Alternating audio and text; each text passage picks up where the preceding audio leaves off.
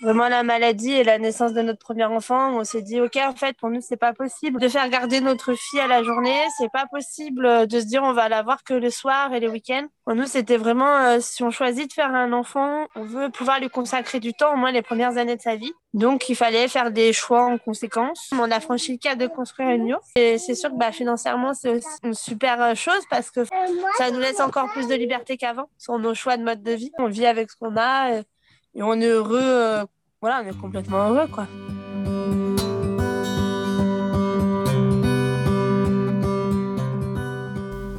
Bonjour et bienvenue dans ce podcast de Ralentir en famille. Aujourd'hui, j'ai le plaisir d'accueillir Jennifer et Thomas pour parler de leur mode de vie slow en famille. Jennifer et Thomas, bonjour et merci beaucoup d'avoir accepté cette interview. Actuellement, vous avez un mode de vie assez éloigné des standards, entre guillemets, en tout cas de ce que la plupart des parents de notre génération vivent au quotidien. Et c'est pour cette raison que j'ai eu envie de recueillir votre témoignage pour inspirer d'autres personnes qui n'oseraient pas se lancer et montrer que c'est possible d'avoir une vie différente. Eh ben, bonjour Chloé, merci à toi euh, pour ce podcast. Euh, c'est avec plaisir qu'on va essayer de partager un petit bout de notre vie et de nos choix. Et voilà, on va essayer de répondre un peu au mieux à ce que tu as envie de partager et de diffuser un petit peu le mode de vie qu'on a choisi. Génial. Alors pour commencer, est-ce que vous pouvez vous présenter euh, en quelques mots sans trop rentrer dans le détail parce qu'on va y revenir euh, par la suite, mais déjà dans les grandes lignes, euh, qui vous êtes? Deux grandes filles de 5 et 3 ans et un petit nouveau qui arrive, en septembre. voilà, moi je suis passionné de, tout ce qui touche au vivant. voilà, et je suis producteur de kombucha. Et ben moi, Jennifer, j'ai 32 ans, euh, maman à temps plein euh, de mes petites louloutes, euh, en train de couver un nouveau petit caillou. voilà, pour l'instant, je suis à 100% à la maison pour l'IEF, pour les enfants, pour toute la tendance du fonctionnement d'une vie de famille. Et accessoirement, j'aide aussi un petit peu mon mari dans l'activité de la kombucha. Voilà. Ok, merci. Euh, du coup, aujourd'hui, vous avez euh, ce qu'on peut appeler un mode de vie slow. Euh, on va en reparler voilà, juste après, plus dans le détail. Mais est-ce que vous pouvez nous parler d'abord un petit peu de votre vie d'avant? Est-ce que vous avez eu, avant d'avoir cette vie que vous avez aujourd'hui, vous avez eu une vie un peu plus normale, entre guillemets, en tout cas plus dans les standards de la société actuelle? Alors oui, on a eu cette vie-là. Euh, alors, ça remonte surtout euh, à, juste avant d'avoir notre premier enfant, qui est Shiva, où, euh, où on était tous les deux en CDI. on était sur le point de faire un crédit immobilier pour une maison. Et moi, j'ai eu des gros soucis de santé qui ont fait que j'ai dû être en arrêt maladie prolongé, puis en licenciement pour inaptitude. du coup, et eh ben, ça a remis en question le projet immobilier, ça a tout arrêté pour nous. Et ça a été une belle, euh, belle opportunité pour nous de ne pas franchir ce cap-là. Mhm. Au début, ça a été un peu difficile et puis finalement, ça s'est transformé en, véritable chance pour nous. Donc, euh, moi, j'ai arrêté ce CDI qui était euh, dans une grande surface en plus. Thomas a continué bah, un petit peu son travail bah, moi, en usine. J'ai encore quelques années à bosser en usine. Ouais, je bossais en, en usine depuis plus de dix ans. Et euh, ouais, c'est moi pour ma part, c'est vraiment l'arrivée de ma fille qui a fait euh, qui a fait que je pouvais plus je pouvais plus me soumettre en fait à, mes chefs qui me promettaient une augmentation que j'aurais sûrement jamais vue encore aujourd'hui. Et puis un mode euh, de vie qui nous correspondait déjà plus trop quoi. Ça nous a voilà l'arrivée de Shiva, c'est vrai que ça nous a. Toi t'as tout plaqué. Moi j'ai démissionné un mois après la naissance de Shiva. Bah, après, j'ai fait, un, j'ai fait un peu d'intérim parce que, voilà, pour pas faire une rupture trop, euh, trop rapide, pour rester un peu dans le monde du travail quand même. Et puis euh, après euh, deux, trois missions, j'ai, voilà, on a décidé de venir, de venir vivre dans la Drôme. Tout ça, ça a été à peu près 50 ans de cheminement. Oui, ça s'est pas fait du jour au lendemain, mais c'est vrai qu'on voit souvent un élément déclencheur. Donc chez vous, c'est vraiment flagrant. C'est souvent la naissance des enfants ou la maladie. Et vous, pour le coup, vous avez eu les deux. Vraiment vraiment la maladie et la naissance de notre premier enfant, on s'est dit, OK, en fait, pour nous, c'est pas possible euh, de, de, faire garder notre fille à la journée. C'est pas possible euh, de se dire, on va la voir que le soir et les week-ends. Mmh. Pour nous, c'était vraiment, euh, si on choisit de faire un enfant ou plusieurs, on veut pouvoir lui consacrer du temps, au moins les premières années de sa vie. Donc, il fallait faire des choix en conséquence. Mhm.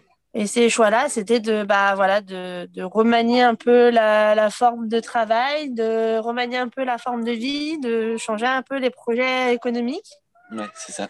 Donc euh, voilà, ça s'est amorcé bah, sur ouais, 5-6 années. Et euh, jusqu'au jour où, euh, bah, à, la, naissance de notre deuxième enfant, on a déménagé dans la Drôme. Et, et officiellement, depuis ce jour-là, on est tous les deux au chômage. Dis officiellement parce que voilà, on fait un peu des boulots à droite à gauche. Euh, mon mari fait un petit peu de maraîchage. Quand on a besoin d'un peu plus d'argent, on va dire, ou qu'il en manque un petit peu. Et, sinon, depuis, voilà, on est à 100% avec nos enfants, on avance vers nos projets de vie. Et, et voilà, c'est vraiment. Euh, on est en bonne voie. Sur, enfin, je pense qu'on a concrétisé ce qu'on voulait. Je pense qu'il y aura toujours encore des choses à faire. Mais on a vraiment bien avancé et on est vraiment dans ce qu'on souhaitait. Donc, c'est un changement euh, qui est global, hein, qui a touché à tout plein de domaines de votre vie, en fait. Euh, donc là, vous avez parlé pas mal de, du côté euh, professionnel et j'aimerais bien qu'on parle aussi du reste, c'est-à-dire de bah, tout, tout, ce qui est, tout ce qui est parentalité, tout ce qui est aussi prendre soin de soi, de sa santé. Est-ce que vous avez aussi évolué de ce côté-là? Quel, quel, chemin vous avez choisi de, de prendre pour ces, ces autres domaines? Oh, que oui, ça a changé.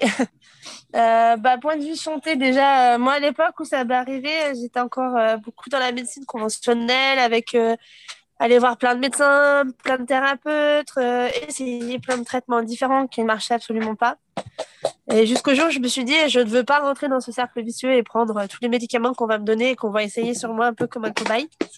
Du coup, je me suis plutôt dit, bon, bah, je vais, je vais, je vais chercher autrement. Donc, on est allé voir un peu la médecine parallèle, les, les thérapeutes, revoir un peu l'hygiénisme de vie. Mon mari, qui est passionné de, de, ça, a beaucoup fait de recherches. Et en fait, c'est passé par un changement radical de l'alimentation pour toute la famille. Donc, euh, éviction des produits laitiers, plus de gluten, euh, moins de sucre, pas de sucre raffiné, toutes ces choses-là. Et en fait, ça, moi, ça m'a littéralement guéri il reste certaines petites choses, mais c'est vraiment une belle guérison grâce à ça. Euh, la façon de soigner la famille euh, a beaucoup aussi euh, évolué parce que du coup, moi, avec cette prise de conscience, ça nous a amené vraiment à s'occuper bah, de nous, des filles, bah, en priorité par tout ce qui est plantes, plantes et, et ostéopathie, homéopathie, choses comme ça. Et plus d'aller en priorité chez un médecin qui va nous prescrire une ordonnance de doliprane ou d'antibiotiques. Donc ça a beaucoup changé là-dessus. Et après, euh, bah, c'est sûr que tous ces choix ont amené à, beaucoup de sacrifices, entre guillemets, qui n'en sont pas pour nous, mais qui pourraient en être euh, vu de l'extérieur. C'est bien de le savoir quand même, parce y a des jours très compliqués, on se dit, bon, bah, le compte, ça va pas du tout.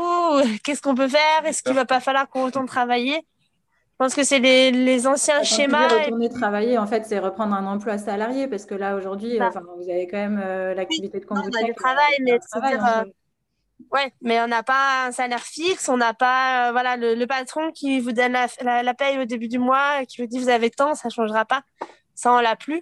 Et c'est vrai que par moment c'est une certaine sécurité quand même. On a une activité qui, qui démarre euh... tout juste quoi. Donc, oui voilà, c'est euh, nouveau aussi. C'est nouveau donc on peut pas encore euh, se rémunérer euh, autant que ce qu'on aurait besoin quoi pour pour subvenir à ouais. nos besoins. Donc, mais bon voilà après on. C'est une, une, transition. On a l'habitude, on s'est habitué, on vit avec ce qu'on a. Et et on est heureux, euh, voilà, on est complètement heureux, quoi. Donc, euh, le, le, fait de changer euh, de mode de vie aussi, ça vous a aussi euh, obligé à revenir à des choses essentielles, à, à consommer. Bah, complètement. Et, voilà, choisir vraiment en conscience que, ce que vous achetez pour, pour pouvoir rentrer dans ça. le budget, en fait. Bah, nous, le, le, budget, il est consacré en priorité à la nourriture. Donc, c'est notre principal poste de dépense on a des bons mangeurs à la maison et on fait attention à la qualité de ce qu'on achète. Donc, bah, voilà, ça représente un très, très gros budget dans le petit budget qu'on a. Mais c'est pas grave, c'est vraiment la priorité. Et après, bah, on a fait le choix d'avoir qu'une seule voiture parce que bah, sinon, ça nous coûte trop cher. On a fait le choix de changer d'habitat parce que être dans un logement avec un loyer qui coûte très cher, bah, ça devenait compliqué pour nous et on n'était pas épanouis non plus dans ce format-là. Mmh. Donc, euh, en automne, enfin, à l'été dernier, on a choisi de construire une yourte. Enfin, c'était un grand cheminement, mais on a franchi le cap de construire une yourte. On habite dedans depuis et c'est sûr que bah, financièrement, c'est aussi euh, une super chose parce que ça nous laisse encore plus de liberté qu'avant sur nos choix de mode de vie. C'est clair. On, on, paye les charges, ce qu'on consomme, quoi, l'eau, l'électricité. Et après, pour le reste, on n'a plus, de, on plus de loyer. Bah, ça nous aide beaucoup et puis ça, ça nous a surtout énormément rapprochés de, de, la nature. On est dans un collectif, donc nos enfants ne sont plus entre guillemets seuls parce qu'avant on ne l'était pas, mais on était, quand on était chez nous, on n'était que nous, chez nous. Là aujourd'hui, bah, il y, a, y a plein d'enfants à côté qui sont aussi en instruction en famille comme nos enfants. Donc, euh, entre guillemets, au quotidien, euh, la plus petite, elle se lève, euh, je vais chez les copains. elle s'en va et on la revoit à midi, quoi. C'est une belle richesse. D'avoir euh, fait ce choix de déménager dans une yourte, donc vous êtes euh, au sein d'un collectif et qu'est-ce que ça vous apporte d'être collectif du coup?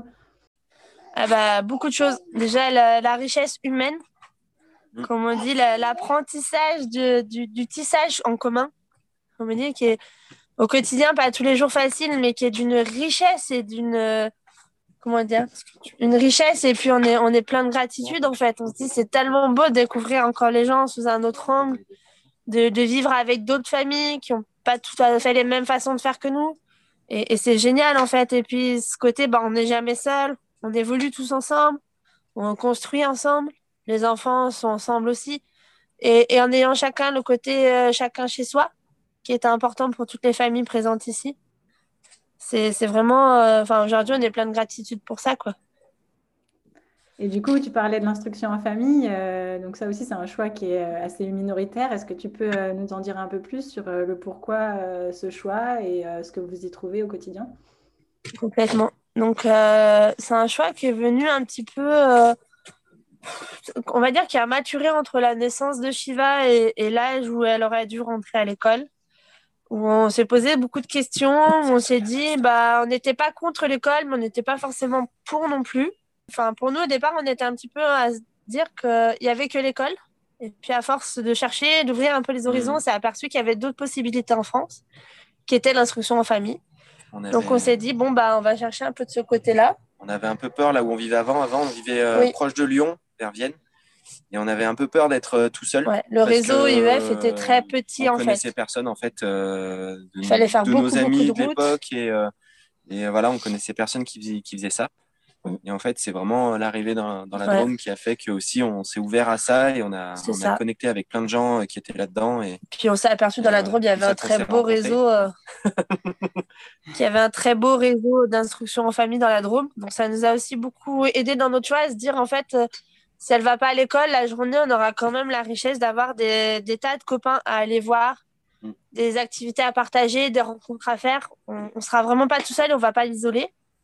C'est vrai que ça, c'est le cliché euh, qu'on entend tout de suite dès qu'on parle d'école à la maison. Euh, c'est vos enfants, ils vont pas être sociables. Euh, et, du coup, le fait d'avoir un réseau, ça, ça, permet de compenser, euh, entre guillemets, ce manque euh, qui n'est pas vraiment, parce que pour moi, il n'y a pas forcément besoin d'être tous les jours en contact avec... ah ben non, parce que... enfin mais, voilà, ça permet de répondre à cette crainte-là, quoi. Nous, ça vient souvent des enfants à se dire, maman, là, aujourd'hui, on fait rien. Juste, on reste à la maison parce qu'on n'a plus envie de bouger. Comme je me dis, c'est marrant parce que autant les grands-parents disent mais elles font des choses, elles voient du monde. oui, enfin, elles sont plus à nous dire qu'elles n'ont plus envie de voir personne et de faire quelque chose parce qu'on en fait trop. Donc, c'est vrai, voilà, ça peut faire partie des craintes pour les gens qui ne connaissent pas trop, mais pour moi, ça n'en est vraiment pas une. Après, ça dépend peut-être des régions. Et, c'est vrai que du coup, l'IEF, c'est vraiment imposé à nous. Euh, après, du coup, on a deux enfants. Donc, Shiva est en moyenne section. Ça a fait sa deuxième année d'IEF. On en est super content. Et pour elle, on va vraiment prolonger l'expérience c'est voilà, elle a certaines atypicités qui font que pour l'instant, c'est pas envisageable ni pour nous ni pour elle d'envisager l'école. Donc on le fera pas. Euh, là, dernièrement, on est un petit peu en questionnement à se dire est-ce que la petite Zion, on lui proposerait pas un essai à l'école? Donc on est encore très mitigé. Oui, mais euh, voilà. Fermé à l'école à 100%. Non, on n'est pas, on n'est pas du tout fermé à l'école. Pour nous, il y a pour moi, c'est vraiment, euh, tout dépend de l'humain qui aura en face, en fait. C'est, il y a, y a, des maîtresses, des, des, personnes qui sont formidables, qui ont à cœur de leur métier et qui ont des libertés encore dans l'exercice de leur métier. Et, et je pense qu'ils ont des choses merveilleuses à transmettre à nos enfants. Mm. Mais euh, il faut chercher, il faut prendre du temps, il faut trouver ces personnes-là, en fait. C'est peut-être ça le plus compliqué aujourd'hui. Donc voilà, là on est un petit peu à se dire bah, peut-être qu'on va aller faire une visite d'une école pour voir parce que pour cet enfant-là, peut-être que ça pourrait lui correspondre. Pour moi, l'instruction en famille, c'est vraiment euh, une liberté de choisir au cas par cas. De dire mon enfant est comme ça, est-ce que qu'est-ce que je lui propose? Et après, les inconvénients de l'instruction en famille, euh, parce qu'il y en a quand même. Bah, certains jours, je dirais qu'on en a marre de voir nos enfants toute la journée et qu'eux en ont marre de nous voir.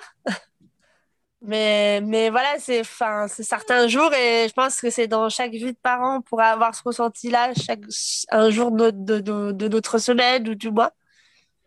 Mais après, sinon, non, mais j'ai pas forcément d'inconvénients. Après, c'est pas facile chaque année de se soumettre euh, au contrôle des inspections, à devoir justifier qu'on apprend bien des choses à nos enfants c'est pas évident. Surtout que, enfin, moi je trouve qu'il y a une espèce d'inégalité à dire on, s'y soumet nous, mais les autres familles et les autres enfants n'y sont pas du tout soumis.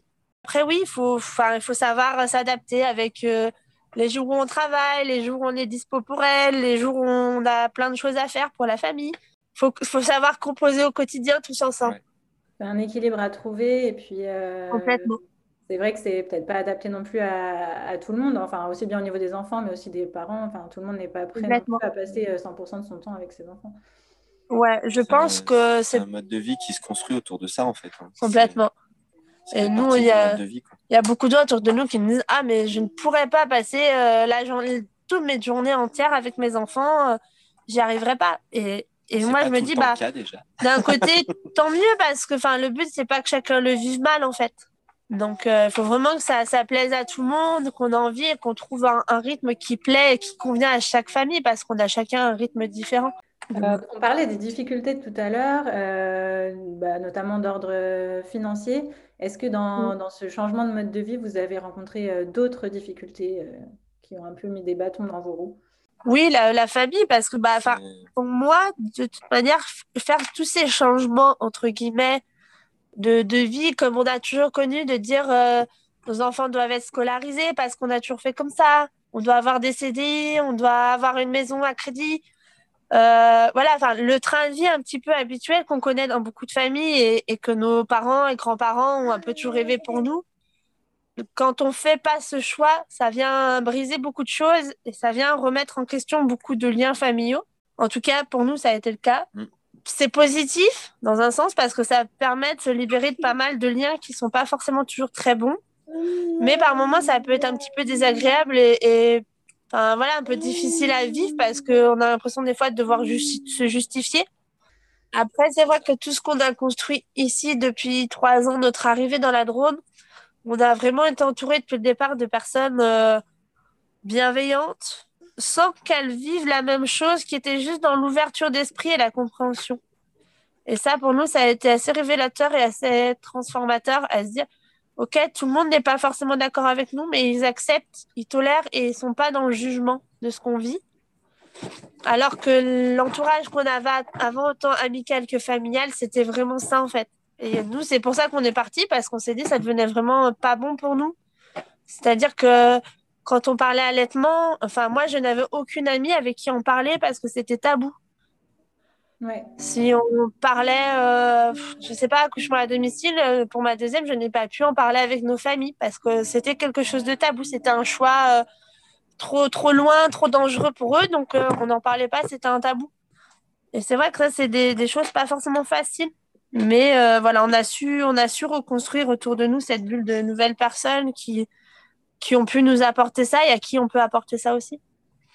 Oui, et je te rejoins sur le fait que euh, la Drôme, c'est quand même un département où il y a énormément d'initiatives et d'alternatives en tout genre et qui permettent aussi de se sentir moins seul face à tout ça, par rapport à d'autres lieux que moi aussi j'ai pu connaître et où euh, je me sentais beaucoup plus isolée. Complètement bah là, d'avoir fait le choix de vivre en yurte, bah, c'est aussi se, confronter aux municipalités, aux maires qui sont anti-habitat léger et qui veulent pas entendre parler. Donc voilà, c'est souvent plein de démarches un petit peu différentes de celles qu'on connaît, mais qui font partie du jeu. En tout cas, moi, ce que j'ai l'impression, c'est que pour vous, chaque difficulté, vous avez réussi à la transformer en, une opportunité, en, une force. Et euh, bravo pour ça, parce que c'est vraiment, euh, vraiment génial d'arriver à, à prendre les choses de cette manière positive pour, pour en ressortir que, que des choses qui vous font avancer en fait. Nous, c'est, enfin, comme on se dit, chaque étape qu'on traverse dans notre vie, qu'elle soit pour avancer vers du bien ou que ce soit, entre guillemets, un malheur qui nous arrive sur, sur le moment. Une fois qu'on a passé la, la phase d'acceptation et de peut-être de douleur, bah, après, on se rend compte très vite que c'est toujours un bien qui nous est arrivé mm. et, et de l'élan que ça nous donne, en fait. Et du coup, aujourd'hui, là, on a parlé beaucoup des difficultés, mais euh, quelles sont vos, vos, plus grandes joies? Qu'est-ce qui vous donne envie de, de poursuivre euh, sur ce chemin? Plus grande joie, c'est de se reconnecter à l'essentiel. Moi, je trouve, et que c'est en fait, c'est de se rendre compte que tout est simple de, de, voir les enfants sortir et jouer dehors euh, sans, sans, contrainte en fait apparente, ben, ouais. c'est voilà. Je dirais que quand tout est aligné, quand on, quand on y croit et qu'on met de l'amour et du cœur dans ce qu'on veut, bah, tout réussit en fait. On y arrive. On y arrive et, et voilà. Et pourtant, bah, malgré tous les choix qu'on a pu faire de pas toujours évidents ou dans une société en tout cas qui nous met souvent des bâtons dans les roues pour les faire, bah, on y arrive toujours en fait. On y arrive si on est aligné, si on avance vers ce qu'on veut et qu'on le fait d'une bonne manière. Je pense qu'on y arrive toujours. Et aujourd'hui, de, de voir. Vous avez eu peur, vous avez douté, vous vous êtes dit que vous n'alliez pas y arriver. Oh, carrément. Plein de fois, je pense. Moi, ça m'arrive encore. Moi, ça va. oui, c'est vrai, tu es toujours beaucoup plus confiant. Mais... Ne pas y arriver, ça veut dire quoi? Ça veut dire euh, ne pas atteindre les objectifs qu'on veut ou c'est. Euh, enfin. Bah, disons que je pose cette question pour des gens qui n'oseraient euh, pas se lancer parce que parce qu'ils ont peur. Qu'est-ce que vous auriez envie de leur dire en fait euh? bah, Qu'on a eu peur aussi, mais que sinon on y est arrivé, ils peuvent y arriver aussi. On n'a pas plus de richesse, on n'a pas plus de facilité que les autres. On, on est parti à se dire on fait une yourte avec, euh, on avait 2000 euros de côté, c'est tout ce qu'on avait. Et en fait, finalement, avec avec toute l'énergie qu'on a mis, ben, on a réussi à récolter un peu des sous. La famille qui a, qui a vu cette énergie-là, qui nous a dit attendez, on va vous aider un petit peu, et ainsi de suite. Les copains qui été là pour nous aider, toutes ces choses-là. En fait, tout s'aligne quand, quand on est juste au bon endroit, au bon moment. Mm. Et pourtant, l'année dernière, j'ai passé des nuits sans dormir en me disant qu'on allait se faire virer par la municipalité, que qu'on n'arriverait pas à terme de nos projets. Que... Mais en fait, si, on y arrive. Mm. On y arrive. Il faut, il faut y croire. C'est avoir peur, c'est normal de douter, mais euh, mais il faut y aller quand même, en fait. C'est ça. Et puis, comme je dis, bah, de toute façon, moi, je préfère dire aux gens, en fait, oui, vous passerez sûrement par des périodes sombres, en fait, de se dire, viens, on, plaque tout et on recommence à, à zéro, autant professionnellement que personnellement dans le développement que familialement. Bah ouais, il y a des moments qui sont vraiment pas agréables. On, on sort de notre zone de confort, clairement, et... mais je pense que ça fait partie du jeu. Et ça nous permet de, de prendre ce, ce, bond en avant et, et après de se dire, OK, on y est arrivé. Quoi. Et puis de, de, vivre vraiment, en fait, de, de choisir sa vie et d'être en accord avec ses valeurs. En fait, ça, ça n'a pas de prix, quoi. Même si ça nécessite de passer par des moments un peu plus difficiles, euh, le, le, chemin est pas, ouais, le chemin pas toujours facile, mais, euh, mais le jeu en vaut carrément la chandelle. Enfin, ça, bah, complètement. Pour moi, on est, on est, on est devenu euh, juste acteur de nos vies on est, on est euh, dans l'autonomie de nos vies et on dépend plus de, de personne pour se dire euh, est-ce qu'on a le droit de manger? Est-ce que voilà enfin est-ce qu'on a le droit d'élever nos enfants? Est-ce que on a le droit de les voir grandir? Est-ce qu'on mmh. peut bah voilà on a un couple bah ouais on est heureux de se voir chaque jour et pas pendant les vacances cinq semaines par an voilà nous aujourd'hui c'est vraiment on a repris cette autonomie là que ce soit niveau santé vie famille éducation voilà c'est ouais, reprenez votre autonomie, en fait. C'est vraiment ça. Moi, on entend souvent dire Oui, mais tu te rends compte, moi, j'ai ma maison. Euh, ah, mais j'ai un travail. Après, je vais me nourrir comment? Mais en fait, tout est possible. Je pense que quand c'est le bon moment et c'est au bon endroit, tout est possible. Merci. Merci pour ce, ce témoignage inspirant. Euh, j'espère qu'il aidera d'autres personnes qui veulent euh, changer de vie mais qui ne savent pas trop par où commencer, qui n'osent pas, pas se lancer par peur que euh, ça se passe mal. J'espère que vous avez aimé partager ça avec moi. En tout cas, moi, ça m'a fait vraiment plaisir de, de vous entendre. Bah, ça. Bah, nous, on est beaucoup dans le partage et c'est vrai que, comme on dit, la yourte, elle est tout le temps ouverte à, des familles. On a beaucoup de gens qui viennent nous voir euh, pour parler d'IEF parce qu'ils ont envie de franchir le cap, pour, pour parler d'habitat léger, euh, pour, nous dire Ah, bah, on a vu que vous, étiez avec une société alternative, bah, est-ce qu'on peut venir voir? Et comme on dit, nous, la maison, elle est toujours ouverte en fait. Venez et on partage. Cette interview se termine. Merci beaucoup Jennifer et Thomas d'avoir répondu à mes questions. Merci à vous qui avez écouté. J'espère que leur témoignage vous aura inspiré et vous aura montré qu'un autre mode de vie est possible pour mieux prendre soin de soi, des autres et de la planète. Si ce podcast vous a plu, pensez à vous abonner, c'est une belle façon de le soutenir. Vous pouvez aussi rejoindre la communauté des parents slow sur le groupe Facebook de Ralentir en famille. Je vous dis à très vite pour un prochain épisode.